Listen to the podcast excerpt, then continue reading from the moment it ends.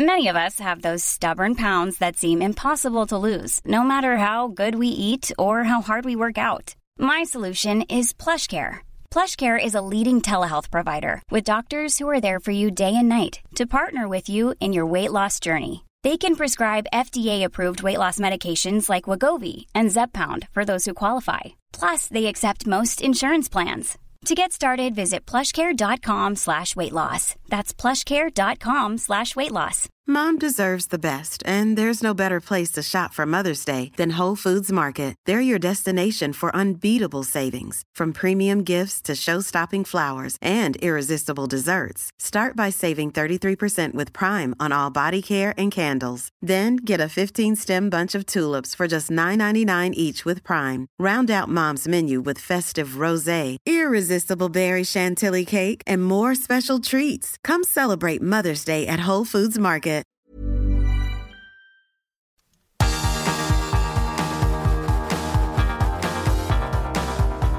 Universo Premier, tu podcast de la Premier League.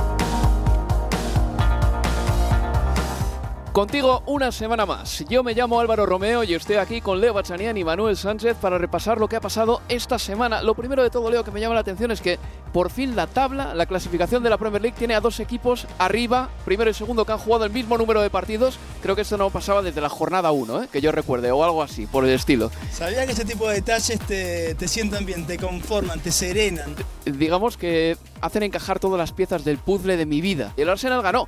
Le ganó por 4-0 al Everton en una exhibición fantástica de Bukayo Saka, que se está convirtiendo en uno de los jugadores de la temporada, si es que no lo venía siendo ya. También el Liverpool ganó un partido aplazado al Wolverhampton Wanderers. ¿Sabes cuántas veces han jugado Lopetegui y el Liverpool desde que Lopetegui está por aquí en Inglaterra? ¡Cuatro!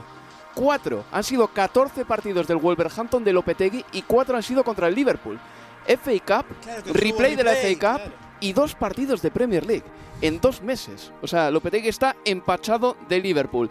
Hablaremos también de la FA porque va a ser un Manchester contra todos. Realmente solo quedan de los grandes vivos el Manchester United y el Manchester City, em, que parten a priori como favoritos para estar en la final de Wembley del mes de junio. Bueno, ya veremos lo que sucede en la FA Cup, pero vamos a repasar lo que ha sucedido ahí, por supuesto. También hablaremos de los partidos que llegan esta jornada, porque tenemos un interesantísimo Manchester City Newcastle United, el partido de los estados y también el superclásico de Inglaterra, el Liverpool Manchester United. Doy paso ya a nuestras fieras competitivas de hoy. Hola Leo y hola Manuel también, que estás por ahí. ¿Qué tal andas, Manu? ¿Qué tal, chicos? Bueno, empezamos por eh, el principio de todo. Arsenal 60 puntos, Manchester City 55. Manuel, tú estuviste en el estadio Emirates. El Arsenal pisó el acelerador, sobre todo durante un tramo de 25-30 minutos y ya pasó totalmente por encima eh, del Everton de Sondage. Y esos cinco, eso- esos cinco minutos mm, previos al, al descanso fueron clave por dos errores defensivos del Everton. Tampoco estaba siendo un partido excesivamente brillante del Arsenal, pero el Everton cometió dos errores atrás. Mm, Primero, dejando desmarcado a, a Bukayo Saka para que Zinchenko lo encontrara dentro del área. Y luego, la verdad es que el gol de- del, del delantero inglés es, es fascinante porque es un disparo que clava en la escuadra del primer palo, prácticamente sin oposición de Pickford, en el que debería ser el palo del, del portero y en el segundo por ese error de Idrissa, de Idrissa Ganagueye que se duerme completamente, le roban la pelota, le roba la pelota al propio Saka, marca Martinelli y es verdad que hay una interrupción por el VAR que parecía que el, el gol iba a ser anulado y este es el que lo da por, por bueno. Esos cinco minutos fueron clave para completamente tirar al traste el plan de Sondage porque el Everton creo que no tenía ningún tipo de arma ni de potencial ni de artillería para no ya remontar el partido, sino para intentar por lo menos meterse en él. Al final se ven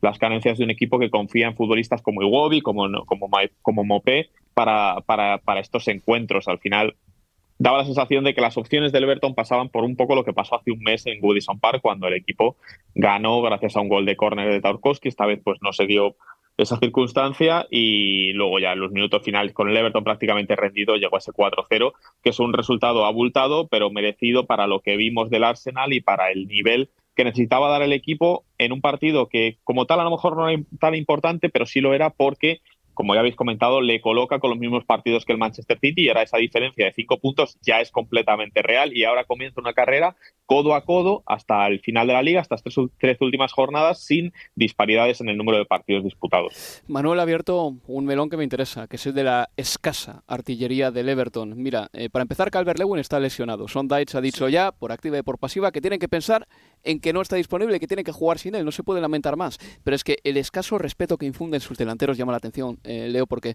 ha marcado el Everton esta temporada 17 tantos nada más. Es el equipo de la Premier que menos goles ha anotado. Bien, la solvencia de la defensa Em, no va a ser tanto problema, creo yo, como el hecho de que no tiene gol. A nivel creativo apenas genera nada. Faltan, primero, pasadores y segundo, goleadores. Tiene a gente como Demare y Gray, que su mejor temporada fue de 5 goles en Premier League y no está siendo esta.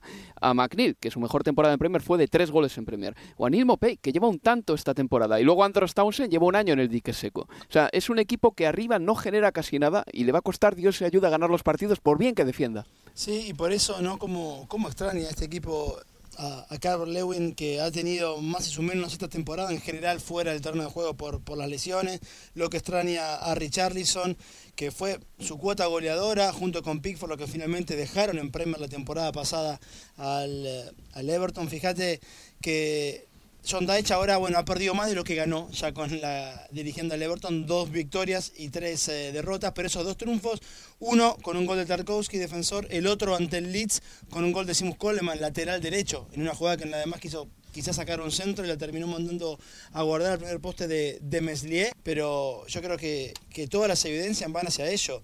Eh, eh, la falta de gol es alarmante si de acá al final de temporada pasa más tiempo fuera del terreno de juego eh, Lewin por lesiones, es que no hay a quién recurrir. No está ya la variante de Richarlison, ni siquiera el plan C que era Salomón Rondón. Claro. Hoy en River Plate, en el fútbol argentino, jugando eh, Salomón Rondón. Abdoulaye Docuré en el Watford era un futbolista que pisaba el área y era un futbolista mediocampista que terminaba la temporada con 6, 7 u 8 goles. En el Everton, salvo los primeros 3, eh, 4 meses con Ancelotti, no hemos visto jamás eh, esa versión, al punto de que quizás aún sin tener gol, dentro de esa mitad de la cancha, el que más veo con posibilidades de, marcar es Onana, pero que tampoco tiene un vínculo con el gol, pero sí tiene el ímpetu y la intensidad de, llegar. Pero es que yo creo las posibilidades de quedarse o no van a pasar mucho más por marcar que por conceder poco. Golazo de Bukayo Saka, como decía Manuel. A ver, uno de los secretos de este Arsenal es que los goles están muy bien repartidos. Al final, Martinelli ha marcado 11, Saka 10, Martín Odegaard 9. Por cierto, la celebración de Bukayo Saka fue calcada a una de Thierry Henry en el Mundial de Francia, en la fase de grupos, cuando marca su primer gol en el Mundial, que se va al banderín de córner y lo agarra así también como hizo Bukayo Saka. No sé si os acordáis, una, una, una celebración muy icónica de Henry cuando tenía todavía 21 mm. años y era una estrella diría que en ciernes todavía. Sí, es que creo que ya lo ha hecho varias ocasiones esta temporada, al menos una sí que le recuerdo, no hace mucho que, que Bukayo Saka lo ha celebrado de esta manera, así que yo creo que es también un guiño a, a Thierry Henry, que, al que seguro que vamos a ver esta temporada por el Emirates en alguno de los partidos del Arsenal, porque ya lo ha hecho en anteriores ocasiones cuando se le relacionaba con el dueño de Spotify para comprar al equipo y porque es un hombre que si el Arsenal consigue ganar esta Premier League va, a pasarse por allí porque, bueno, pues no es que forme parte de suya, pero sí es que el último Arsenal que ganó la Premier League lo hizo con él como, como estandarte hace, hace casi 20 años. Con los invencibles, eso es. Bueno, pues escuchamos a Mikel Arteta dando su veredicto sobre lo que fue ese partido. I think we learned the lesson of what happened at Goodison. Um, I think we had some difficulties in the first 20, 25 minutes to break that very well organized block that Sean puts together, but we managed after that our frustration to take it in, into opportunities. We have two big goals in, in very important moments to give us the lead, and I think the second half performance was exceptional. A ver, hablaba primero de ese bloque que puso Sondaich, que les costó romperlo, pero cuando lo rompieron, pues ya empezaron a marcar goles. Y hablaba de manejar la frustración. Voy a poner este corte otro momento más. ¿eh? Esto mismo, es un extracto de lo último que he puesto.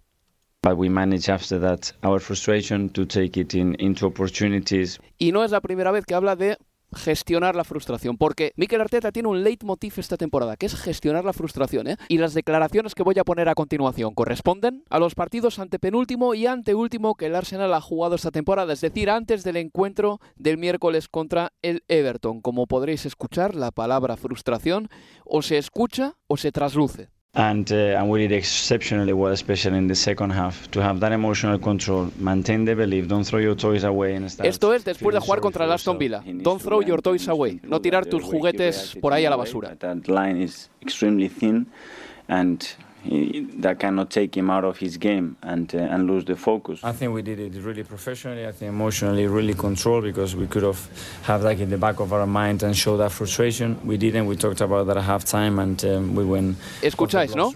La palabra frustración se repite una y otra y otra vez. En los últimos tres partidos, Mikel Arteta ha aludido a cómo han gestionado la frustración esta temporada. Primero contra el Aston Villa, cuando ganan por 2 a 4. Después, en la previa del partido contra el Leicester City, cuando dice que Bukayo Saka tiene que centrarse no frustrarse cuando le hagan falta si tiene que seguir jugando. Y después del partido contra el Leicester, Mikel Arteta repitió el tema de la frustración y lo contento que está porque sus futbolistas están teniendo la frialdad como para manejar esa adversidad. Y también después del partido contra el Everton, como hemos escuchado antes, Mikel Arteta se refería a la frustración.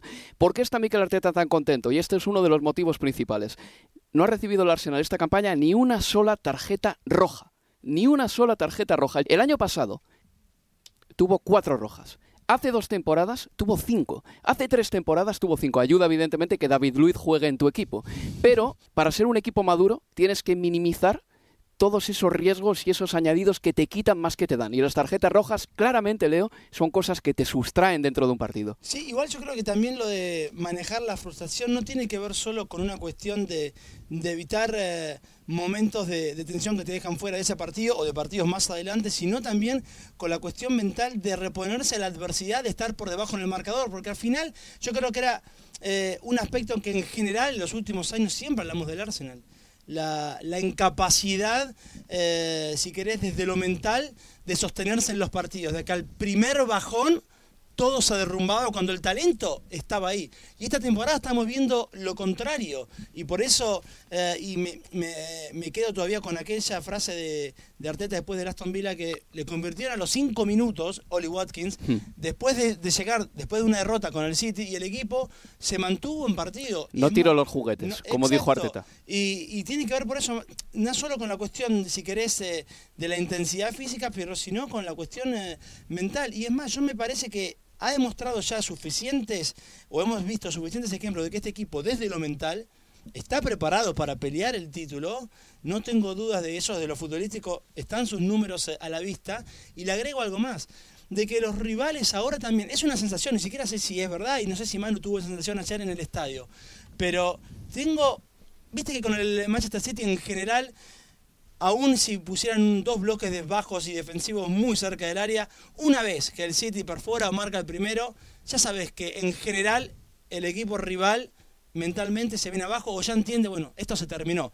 Así sea el minuto 50 o el minuto 10 del primer tiempo. Y yo tengo la sensación que con el Arsenal los rivales de a poco van sintiendo lo mismo. Podemos trabajar e intentar defendernos, pero una vez que el Arsenal penetró y marcó, yo siento que ahora los rivales también sienten eso que sienten con el City uy, me parece que ya no hay vuelta atrás. Estos chicos marcaron y acá sí. se terminó el partido. No, no, y está claro que esta temporada ha gestionado muy bien las emociones porque ha habido muchos partidos en los que parecía que al final se le escapaban dos puntos, como el del Manchester United, que es el primero que se me viene a la cabeza, y tres o cuatro minutos después vuelven a marcar ellos. O sea, es un equipo que también está muy poco tiempo detrás en el marcador, que no cambia su juego radicalmente cuando tiene que remontar o anotar porque está obligado, porque se acaba el tiempo.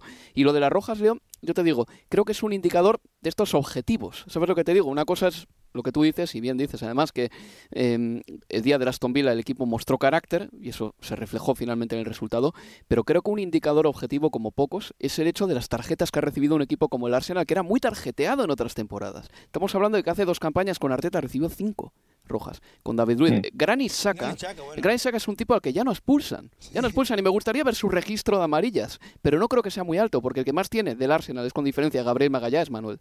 Sí, este es un equipo del que se empezó, del que se habló que si el equipo de Arteta tenía un problema incluso de actitud, porque el número de tarjetas rojas eran muy elevadas, aunque yo creo que eran en muchas ocasiones eh, no, no, no por pura agresividad, no es un equipo que, que, le saquen tarjetas amarillas y rojas por, porque sea un equipo violento, ¿no? Como podríamos pensar en, no sé, por trasladarlo al baloncesto, ¿no? En esos bad boys de los, de los Detroit Pistons. No, no, es un equipo así, pero sí que es verdad que, sí, eh, Cuando te ibas a jugar a Belgrado. recuerdo tarjetas como la de Enquetia contra el, en un partido que creo que fue contra el Leicester City, eh, por una entrada de tiempo en el centro del campo. Creo que por lo menos Arteta ha pulido esas, esas, esas actitudes, esos, eh, esas faltas innecesarias, ese, ir con la pierna alta en momentos en los que no son en los que no es importante hacerlo, en los que no hay necesidad, y obviamente también el hecho de haberse despedido de David Luiz, al que le recordamos, por ejemplo, una tarjeta roja en el campo del Manchester City, eh, esas también ha, también ha ayudado a que el equipo, pues obviamente, haya cerrado completamente ese registro de tarjetas rojas y un equipo que por sí no era violento, pues ahora tampoco lo sea y además se haya quitado ese estigma de las, de las tarjetas rojas innecesarias. Y el haberte traído a dos potenciales titulares que lo están siendo en invierno, es también una gozada para un equipo como el Arsenal, que hablábamos de la plantilla corta, de que sí, era uno de los fuertes del Arsenal el repetir el 11 una y otra y otra vez, pero Llega marzo y necesitas efectivos. Jorginho y Trossard repitieron titularidad una vez más después del partido contra el Leicester. Y ahora en el banquillo tú miras, está en Ketia, está Tomás Parte y dentro de poco estará Gabriel Jesús. Y de repente hablamos de un término que no le hemos asociado al Arsenal esta temporada. Abundancia. Y ayer tuvo esos minutos eh, Emil Smith Rowe eh, en la segunda parte. Creo que entró a falta de, ocho minutos nada más para, para, el cierre, más, más el descuento. Kieran Tierney también, que a mí es un futbolista que particularmente me, me, gusta mucho. Obviamente, Sinchenko tiene la idea de Arteta y es el entrenador dentro del terreno de juego. Y por ahí Tierney todavía no tiene esos fundamentos que necesita Arteta para ese lugar, para ese puesto donde Sinchenko realmente eh, está haciendo un temporadón, pero, pero sí es verdad que por lo menos ayer, sobre todo viendo los cambios en la segunda parte, cuando ya al inicio lo saca Jorginho, ingresa Tomás Partey, comenzamos a ver, bueno, ahora antes era un plantel de 12 o 13. El Neni habría salido, claro. Y ahora estamos hablando ya por ahí de, bueno, de, 14 o, o hasta 15 futbolistas. Pues bueno, victoria para el Arsenal, como digo, se afianza en lo alto de la tabla y el otro partido de la Premier League que se jugó entre semana fue el Liverpool 2, Wolverhampton Wanderers 0. Como digo, 14 partidos para Lopetegui en Inglaterra y 4 han sido contra el Liverpool. Para los de Jürgen Klopp anotaron Virgil van Dijk y Mohamed Salah. Ambos tantos llegaron en la segunda mitad. El Liverpool ahora mismo es sexto a seis puntos del cuarto, que es el Tottenham, pero el Liverpool ha jugado un partido menos. esa simetría, esa paridad que me gusta en la clasificación no se da en esos puestos que van de la Champions a la Conference League. Espero que se dé algún día, por lo menos en la jornada 38 es lo único que pido, ¿eh? que en la jornada 38 todos hayan jugado el mismo número de partidos, o en la jornada 37, porque la clasificación de la Premier tiene unos desbarajustes tremendos. Es que el Brighton a jugado, ha jugado creo que tres partidos menos que el Fulham. O sea, para daros un ejemplo de cómo está ahora mismo la, cosa por ahí. Pero mm, a lo que iba con todo esto del Liverpool es que, aparte de los goleadores, hay un futbolista que está empezando a florecer de nuevo. Ha estado un tiempo en el dique seco, se llama Diogo Jota, es un futbolista que le encanta a Jürgen Klopp. No solo fabricó el gol de Virgil van Dijk, sino que es un futbolista que tiene esa capacidad de conducir el balón y dejar atrás rivales sin ser un prodigio técnicamente. Lo hacía en el Wolverhampton. Yo me acuerdo que cuando hacíamos los partidos del Wolves hablábamos de que era increíble lo que Diego Llota y Raúl Jiménez podían crear en solitario, dos delanteros contra tres o cuatro defensas. Diego Llota es autónomo, sin ser tampoco Luis Díaz, en el sentido de que Luis Díaz es más bestial, pero también es un futbolista que te da ese juego entre líneas, se llena una jugada también, se fue de tres o cuatro y se metió en el área él solo. Sí, y además en momentos como los que atraviesa el Liverpool, eh, en los que está lejísimo de su mejor versión, futbolistas que sean autosuficientes son fundamentales, porque además generan una confianza que en términos colectivos no existe. Y hacia afuera también, la idea de que el equipo ha mejorado cuando en realidad lo que ha habido es quizás una acción individual que no tiene que ver con el devenir eh, colectivo. Y Diego Jota para mí tiene una particularidad que sin ser el más rápido de la clase, ni, ni mucho menos, sí es muy no sé si es rápido, pero sí inteligente en que la punta, o sea, o el empeine de su botín derecho siempre llega un segundito antes que el defensor que va al piso o que intenta un tackle, sin ser el más rápido, pero sí sabe, me parece muy bien en qué momento tiene que correr la pelota para seguir avanzando. Y, ayer se lo vio metido en el partido, enojado porque eh, finalmente el VAR anuló el gol de Darwin porque le cobran una falta a él eh, previa al gol sobre, sobre Max Killman. Y pensando en que el domingo está el clásico de Inglaterra ante el Manchester United, saber que contás con Diogo Jota de, regreso y que en breve, quizás a fin de mes, se viene Luis Díaz, pero en lo inmediato digo, el domingo, el clásico, Manchester United, Anfield y el Liverpool, es una grandísima noticia. Y tengo la sensación, Manuel, de que Diogo Jota puede repetir titularidades porque por el momento encaja mejor en el Liverpool que Cody Gakpo. Sí, es verdad que justo es ahora el momento en el que Gakpo mejor estaba, porque había por fin encajado en, el aspecto goleador, había hecho un par de goles, pero Diego Jota es un futbolista que conoce mucho más tanto la Premier League como el equipo como a sus compañeros. Yo aún recuerdo cuando, os acordaréis, cuando fichó Diego Jota por el Liverpool a cambio de 40 millones procedente del Wolverhampton, que, que muchos aficionados del Wolverhampton casi se reían y decían, bueno, gracias por este pastón que nos habéis pagado y al final da la sensación que ha salido casi barato porque es complicado que un futbolista por el que pagues ese precio se acostumbre a ser titular y a no ser titular, porque es un futbolista que ha variado mucho en un esquema, en un tridente que parecía que estaba muy claro entre Firmino, Salah y Mané en el, en el pasado. Llegó a disputarle incluso la titularidad al propio Firmino y ahora es un futbolista que es imposible desligar del mal momento del Liverpool. Si el Liverpool no hubiera contado con Diogo Jota en estos últimos cuatro meses, el Liverpool hubiera ido mejor. ¿Es mejor Jota, Jota que Cody Gapco? Bueno, lo que es seguro es que está más adaptado y conoce mejor a este equipo. Ahora bien, eh, en principio la apuesta de futuro es, el holandés. Y tenemos tres minutos nada más, pero Julen Lopetegui ya lleva dos meses en Inglaterra. Mm, el Wolverhampton ha mejorado, no de manera muy sustancial, pero sí lo suficiente como para escaparse un poquito del descenso. Vemos ya algunos patrones, como por ejemplo que parece que a Raúl Jiménez le gusta un poco más que, Diego Costa, también que Sarabia empieza a ser titular, que en ese centro del campo no va a quitar el doble eje de Joao Moutinho con Rubén Neves porque es inamovible por el momento, pero qué sensación nos da después de 10-12 partidos en, Premier el Wolverhampton de Lopetegui.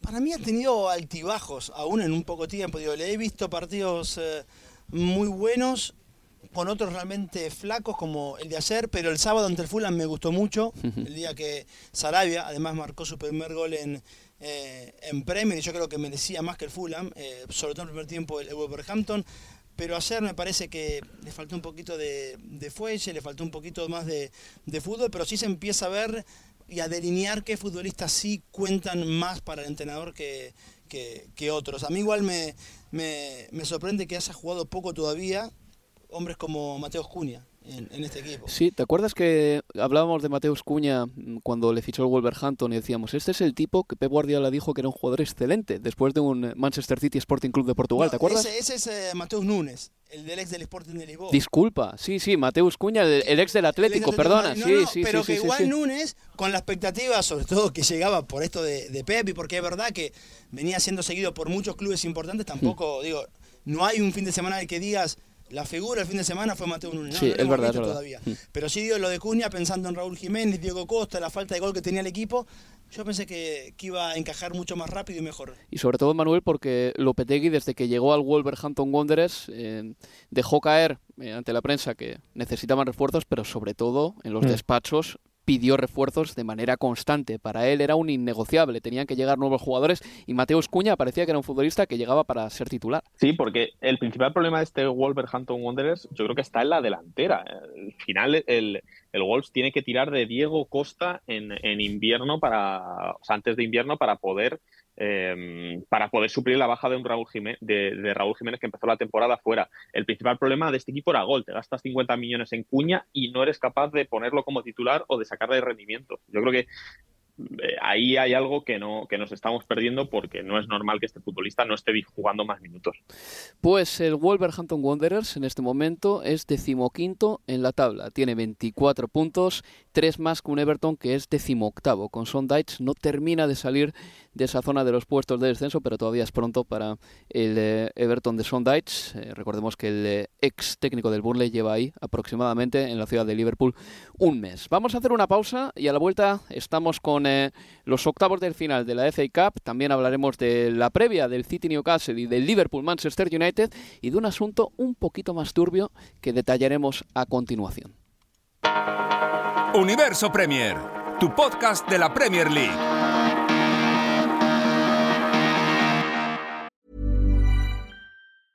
When you're ready to pop the question, the last thing you want to do is second guess the ring.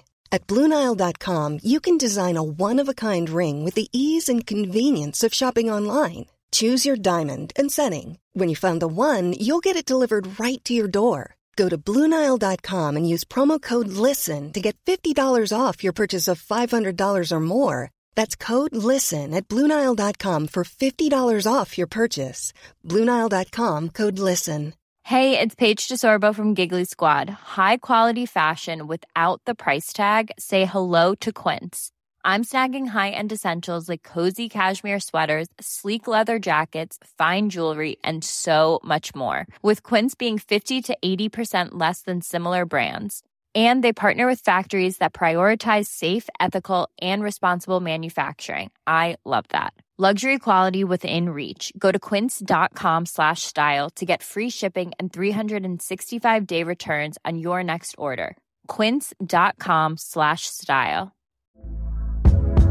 Hey there, it's Michelle Norris. I'm host of a podcast called Your Mama's Kitchen. When I travel, I'm usually looking for a way to find a taste of home when I'm not at home. And one of the things I love to do when I am at home is entertain. And Airbnb allows me to do that. When I was in California recently, I rented a house that had a great kitchen. And when we were sitting around the table, we're all thinking, we're in someone else's house. Someone could be in all of our homes as well. If you have a home, but you're not always at home, you have an Airbnb. Your home might be worth more than you think. Find out how much at airbnb.com/slash host.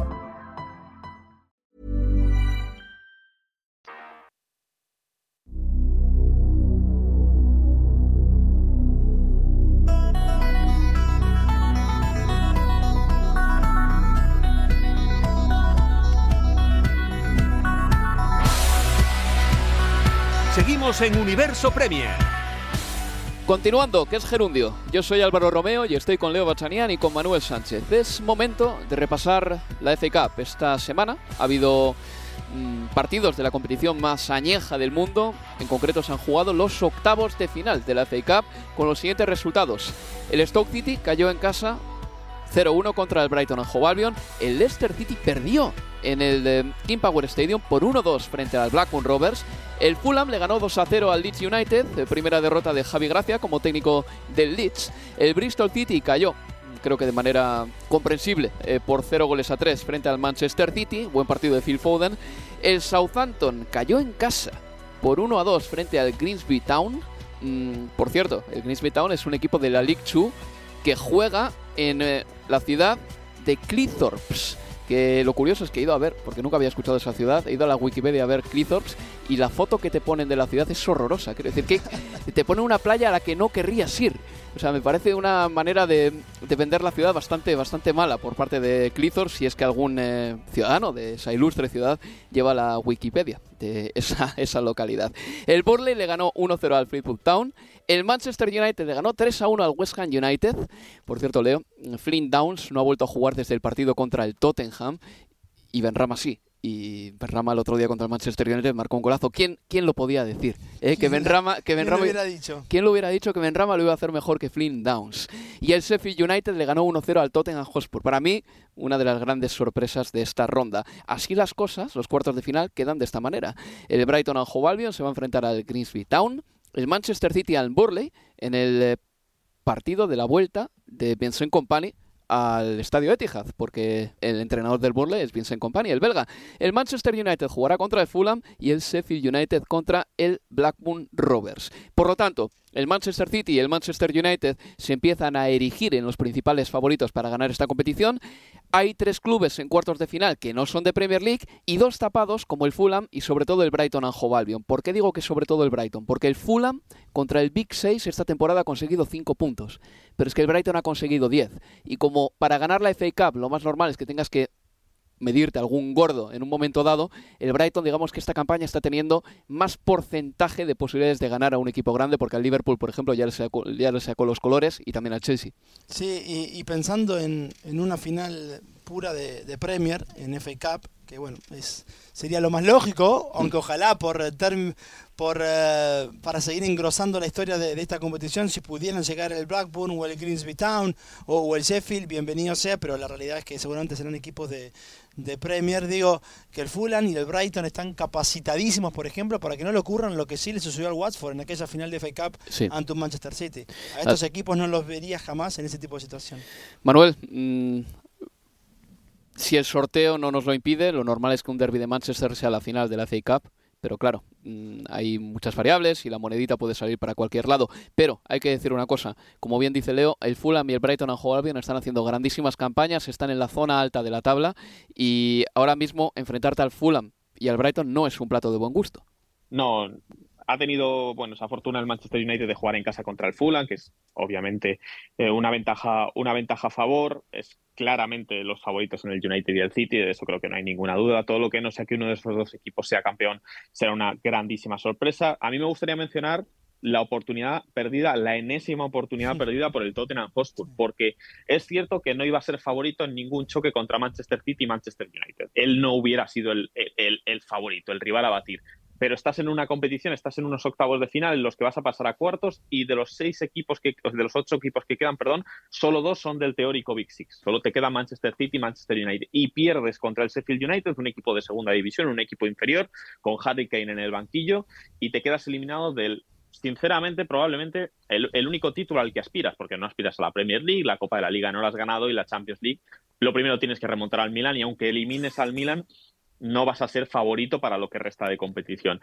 Pues el Tottenham Hotspur vuelve a perder otra oportunidad de conseguir un título, vuelve a caer de forma decepcionante, porque otra cosa es que te elimine el Manchester City en unas semifinales o el Manchester United en una final, esta vez pierdes en unos octavos contra el Sheffield United y Harry Kane vuelve a perder la, opción de ganar un título y bueno, pues ya son otros, eh, ya son 15 años desde, desde la última Copa de la Liga y bueno, y seguimos sumando en esta maldición que parece tener los Spurs con, con todo lo que se ha ganado un trofeo. Cuando gane un título Harry Kane, o sea, si Berghorst el otro día estuvo media hora congelado mirando a la grada. ¿Cómo va a estar Harry Kane después de haber estado tan cerca tantas veces y de que, sobre todo, se lo recuerden todos los días, ¿no? Porque esta es una, una cosa que en Inglaterra pasa mucho, que siempre que pierde el Tottenham en un torneo doméstico, siempre dice, no, no, el último torneo doméstico que ganó fue en 2008 con Juan de Ramos.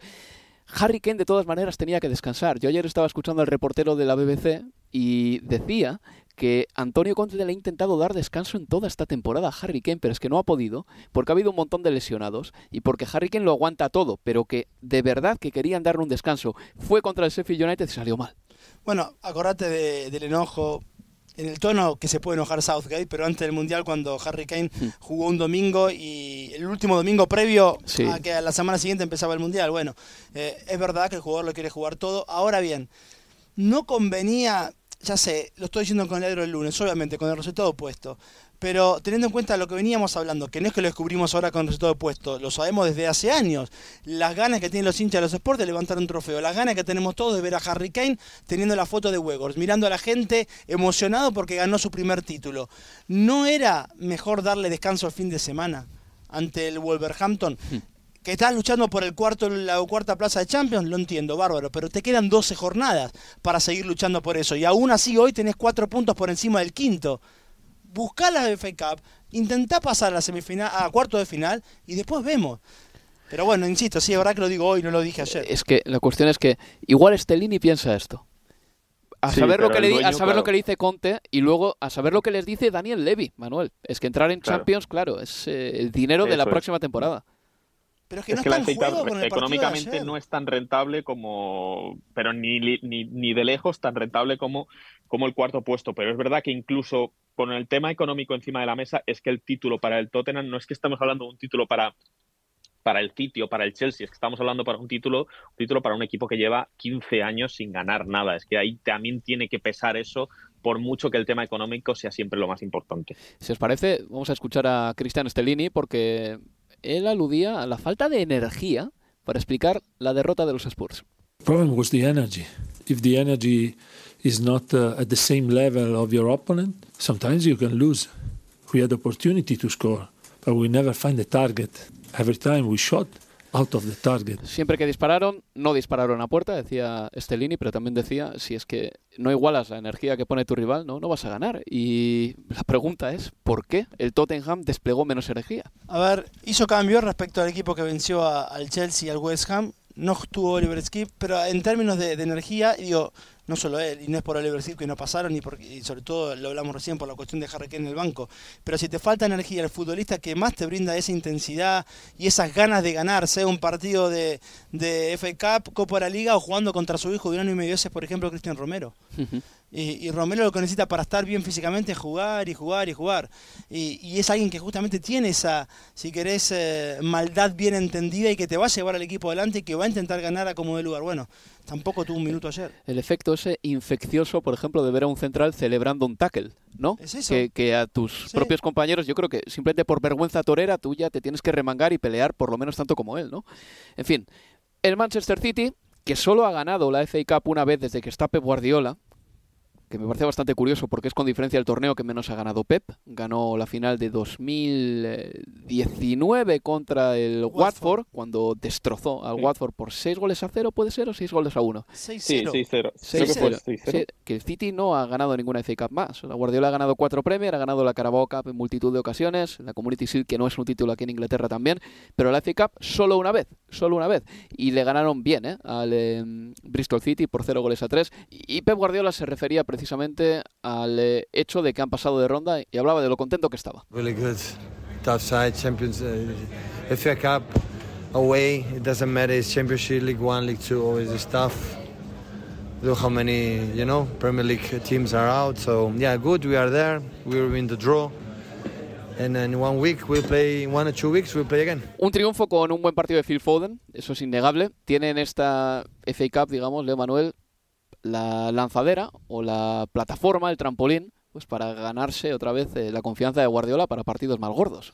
Sí, y jugó ante el Bournemouth y convirtió y, lo hizo bien.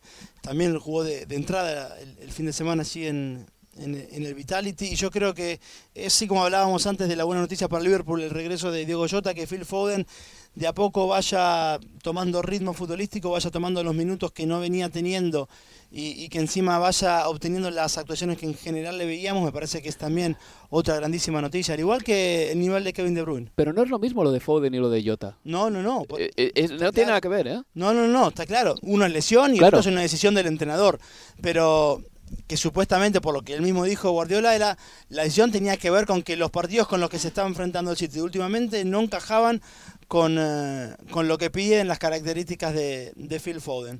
¿Cuánto tiempo más, Manuel, le puedes tener a Phil Foden mm, dándole lecciones, dejándole en el banquillo o simplemente utilizando con él el palo y la zanahoria? ¿Cuánto tiempo más te va a aguantar Phil Foden en una situación así? Porque tiene Son caché. muchos años ya, ¿eh? Es que nos acordamos de, de aquella época en la que a Phil Foden prácticamente solo se daban partidos de Copa de la Liga, de FA Cup, ¿no? Y había un poco ya casi esa, esa broma en eh, aquí en Reino Unido con, con el papel que tenía Phil Foden. Pero es verdad que se esperaba un poco más de Foden esta temporada, después de lo que vimos en eh, la temporada pasada, la campaña pasada, en que podía ser un futbolista mucho más importante, con actuaciones muy brillantes en la, en la Champions League, que la competición donde más se brilla a nivel mundial. Y entiendo que esto al final es un proceso en el que Guardiola sale ganando porque ha sido Guardi- Guardiola el que le ha moldeado de esta forma el que le ha criado desde, desde hace varios años, con, como tú dices, con el palo y la zanahoria, con el te doy y te quito, y al final Foden en cierto modo está acostumbrado a esto. ¿Se cansará Foden hasta el punto de irse? Yo sinceramente creo que no. Creo que es muy difícil que Foden se vaya de este Manchester City. Ojo, de todas maneras, ha habido jugadores en una posición similar que al final han hecho las maletas, ¿eh? Mm, Pero es que ahora mismo, ¿dónde se podría ir Foden? Es que esa es la duda que me queda como, como, como me ha pasado con otros futbolistas, ¿no? Como, como Mohamed Salah en la época de la renovación. ¿Dónde se puede ir Mohamed Salah? Es que no sé dónde puedes irte que no sea la Premier League. Te vas a ir al Chelsea, al Manchester United, al, al Liverpool. Me parece que es algo tan imposible. Me parece que, cambios como, como el de Raheem Sterling cuando estaba en una posición similar a de Phil Foden cuando estaba en el Liverpool y, y se marchó al, al Manchester City, me parece tan complicado que ocurra ahora que Foden es un futbolista que, que va a ser capital a largos años aquí en el Manchester City, que por eso mismo, por su juventud, se permite a Guardiola que le trate de esta forma. Obviamente, si fuera un futbolista de 27, 28 años, sería imposible que viéramos este, este tipo de comportamiento. No seas joven para siempre, Manuel. Te lo digo, tú que eres más joven. Eh, aplícate el cuento. Que parece que fue ayer cuando el Swansea ganó la Copa de la Liga. ¿Te acuerdas, Leo? Han pasado ya 10 años. Demasiado. Sí. Y muy rápido. Sobre todo eso. Pero hablando de, de juventud, yo, a ver, con la edad que tienes y está donde estás, porque obviamente el talento lo tiene y si hay un entrenador como Guardiola confía en vos, lo vale todo. Ahora, Rico Lewis, así como al lado de Rodri o de Calvin Phillips, como le tocó otro día con, ante el Bristol, a mí no me termina de, de, convencer. Eh, ahí sobre todo cuando pienso que se fueron uh, Sinchenko, Cancelo. y está jugando con Rico Lewis ahí. Pero no lo digo en detrimento del chico, que seguramente tendrá un, un, carrerón por delante, pero, pero bueno, igual también entiendo que en general juega donde juega, más tiradito adentro que como lateral derecho, más que por decisión de Guardiola, por decisión de los entrenadores rivales. El día que un rival vaya y le diga, un entrenador le diga a su futbolista, quiero dos extremos, aunque no lo sean. Vinicius quédense en la punta, Rico Lewis no juega más adentro, está claro. Igual no juega, ¿eh? O igual no juega, bueno. Pero, pero bueno, en general, cada vez que ahora le toca jugar, es así en esa zona y, siento que, algo falta. pero bueno. Tengo la impresión de que cuando lleguen los partidos gordos de verdad, Pepa a apelar a, a Walker, a Rubén Díaz, Ederson, por supuesto, Gundogan, Rodri, De Bruyne, Bernardo y alguno más pero creo que de esos no se va a salir, ¿eh? tengo la impresión, porque ya cuando la lió en el campo del Tottenham, que le salió todo mal, a partir de entonces esos tipos empezaron a jugar mucho más. Y tiene sentido también, o sea, eh, la plantilla ha sufrido un, debilitamiento con la marcha de Cancelo, eh, no tienen un lateral izquierdo que yo recuerde reconocible, Neizana que no lo es, y si no pones a los buenos, es que te pueden pasar por encima, te pueden pasar por encima y no, no está el Manchester City para ir tirando partidos así como así, porque está a cinco puntos del Arsenal nada más. Otro partido eh, que quiero destacar de los octavos de final de la FA Cup es el del Manchester United, que le ganó por 3 a 1 al West Ham. Y Manuel marcó Garnacho. ¿Qué nos mm. puedes decir de Garnacho? ¿Qué, ¿Qué destacarías de este chico? Ya le llevamos viendo tres o cuatro meses y la verdad es que el descaro que tiene es lo primero que, llama la atención. Es, es, eso, es descaro, es provocación. Eh, eh, este chaval tuvo problemas de comportamiento en el verano y en el principio de temporada porque no estaba contento con su situación en el equipo, eh, con los minutos que jugaba, con su participación y, lo demostraba en los entrenamientos y había y le tuvo que dar Eric Ten Hag un pequeño toque de atención de, decir estamos trabajando en su comportamiento, tiene que mejorar actitudes de su comportamiento y, es verdad que, es un futbolista que es de ese estilo, que, que es un poco desafiante, que con solo 18 años tuvieras actitud, ya te hace un poco ver qué clase de, jugador es. Eh, esta semana le hemos visto que se decantó por Argentina, por si quedaba alguna duda, ¿no? Con la bandera argentina celebrando esa Copa de la Liga. Le vimos también el jueves contra el Manchester United con una celebración un tanto provocativa, porque le vimos cómo imitó a Pedri con esa celebración de las gafas y subió él mismo la, esa foto a, redes sociales y puso el equipo grande ha pasado de ronda, encima, además, tirándole esa pullita al Barcelona. Hemos visto cómo se, ha, cómo, se ha, cómo se ha tintado el pelo, está a punto de renovar porque es un futbolista que tiene un caché ahora mismo muy bajo en el Manchester United y es obvio que tiene que, tiene que renovar.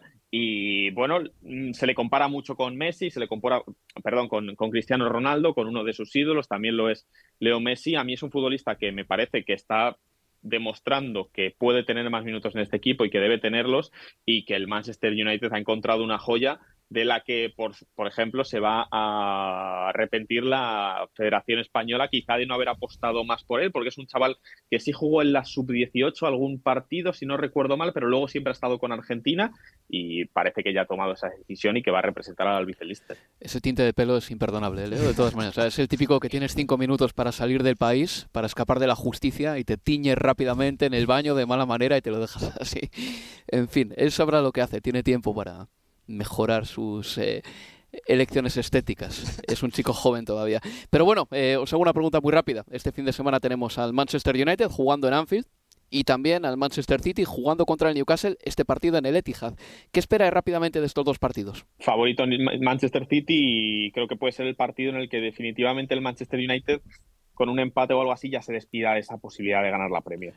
A ver, consigo con el Manchester City, no tengo dudas. Sí tengo muchas ganas igual de todas formas de ver qué tal eh, le va a este City con las veloces transiciones de, Newcastle, porque es verdad, Liverpool no le convirtió en Newcastle, pero tuvo varias chances de convertirle. Y teniendo en cuenta que el City juega en general o siempre, y ahora más que el Liverpool todavía, con esa defensa muy alta y que en el fixture reverso, aunque muy temprano en la temporada, sufrió muchísimo la velocidad de Newcastle, sobre todo de San Maximán, etcétera. Bueno, a ver qué tal lo llevan el Etihad, donde ya perdió ante equipos como por, como por ejemplo el Everton, pero bueno, qué tal ante, ante este Newcastle, veremos también cómo se recupera del golpe de la, de la Copa de la Liga, aunque el favorito tengo clarísimo que, es el City. Y del domingo y el Liverpool y el Manchester United, para mí... Es más, una medida de, del momento del United jugar ante el Liverpool que ganar una final de Copa de la Liga ante el Newcastle.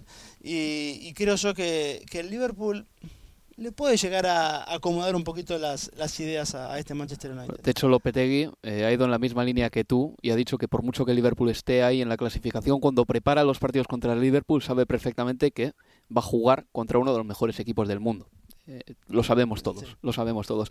En fin, tenemos eh, cuatro minutos y medio nada más y me gustaría sacar a la palestra dos temas muy rápido. El primero, condenamos rotundamente las amenazas a Graham Potter y a su familia. Y es que el Chelsea no va bien y al entrenador se le está haciendo culpable de, los resultados del equipo, pero ahora mismo es la víctima de, un abuso por internet inaceptable y no solo eso, también ha recibido eh, emails en los que le han amenazado de muerte. Así que ojito con estas cosas y espero que se investigue a fondo. Entrenadores de la Premier como Thomas Frank o Mikel Arteta ya han mostrado su apoyo a Graham Potter. Y luego otro tema que me apena, la verdad, porque la Federación Inglesa ha acusado al delantero del Brentford, Ivan Tony, de cometer 262 infracciones relacionadas con el mundo de las apuestas.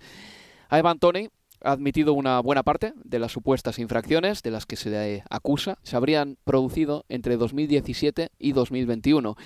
A los futbolistas entrenadores o a los miembros del cuerpo técnico que juegan o trabajan en Inglaterra les está prohibido apostar directa o indirectamente en las competiciones nacionales. Y no solo apostar a partidos, sino también mm, se les prohíbe efectuar apuestas que tengan que ver con fichajes, cese de entrenadores o alineaciones, asuntos sobre los que un futbolista tiene evidentemente información de primera mano. Existen precedentes de sanciones duras, por ejemplo a Joey Barton le cayeron 18 meses, a Trippier le cayeron 10 semanas, eh, todo porque Joey Barton cometió más de mil infracciones y Trippier cometió 7 irregularidades. Pero vamos a dejarnos de eufemismos. estas irregularidades son apuestas. Apuestas en tu profesión es un conflicto de intereses. Y 262 infracciones o apuestas o infracciones relacionadas con las apuestas son muchísimas. Equivale a tener un problema muy gordo con el juego. Y aquí es donde yo voy, donde quiero ir. Este chaval ha tenido un problema, no sé si lo tiene todavía. Y ese problema se puede llamar, si todo de lo que se le acusa es cierto, ludopatía. Y lo que más me apena de todo esto, Leo Manuel, es que el periodo que se investiga es de 2017 a 2021 y en 2017 solo tenía 20 para 21 años. Solo tenía 20 para 21 años y ya estaba metido en este mundo. Y yo no quiero ser fariseo tampoco. Todos o muchos periodistas dependemos también del dinero que nos dan algunas casas de apuestas por hacer programas, por eh, participar en podcasts que llevan las casas de apuestas y tal, pero tenemos que hacer una distinción clara entre lo que es apostar con cabeza y apostar sin cabeza y a lo loco, y encima en este caso hay un conflicto de intereses.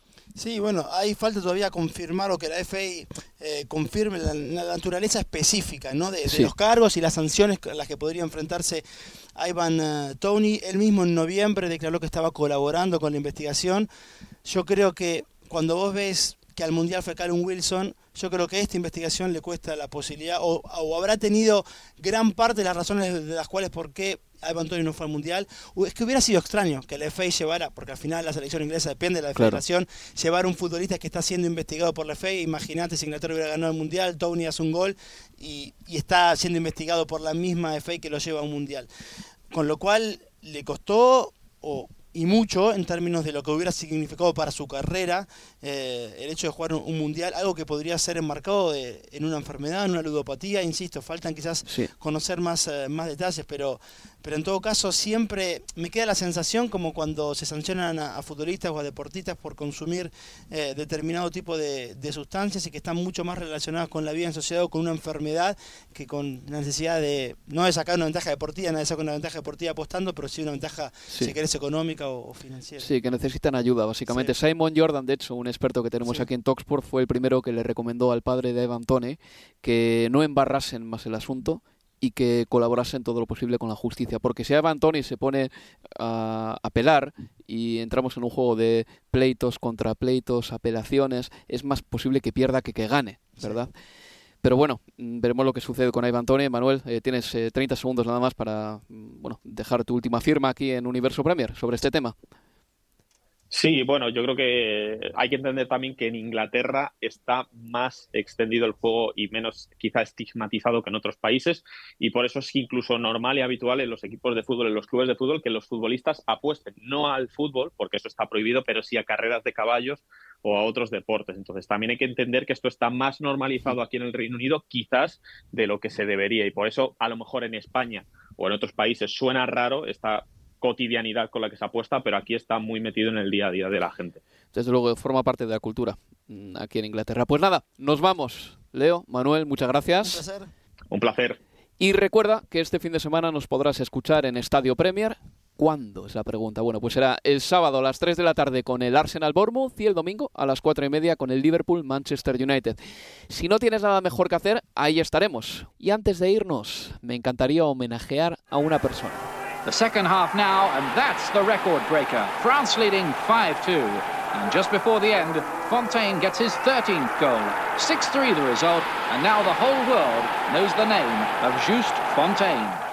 Es Just Fontaine, quien falleció esta semana a los 89 años, una leyenda del fútbol internacional y por supuesto del fútbol francés. De hecho, en el Mundial del 58 anotó 13 goles, convirtiéndose así en el futbolista que más goles ha marcado en una Copa del Mundo. Descansa en paz. Y tú y yo, amigo, apagamos las luces. Nos escuchamos este fin de semana. Adiós. Universo Premier, tu podcast de la Premier League.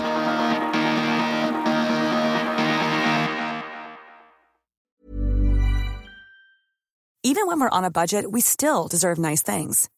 Quince is a place to scoop up stunning high-end goods for 50 to 80% less than similar brands. They have buttery soft cashmere sweaters starting at $50, luxurious Italian leather bags, and so much more.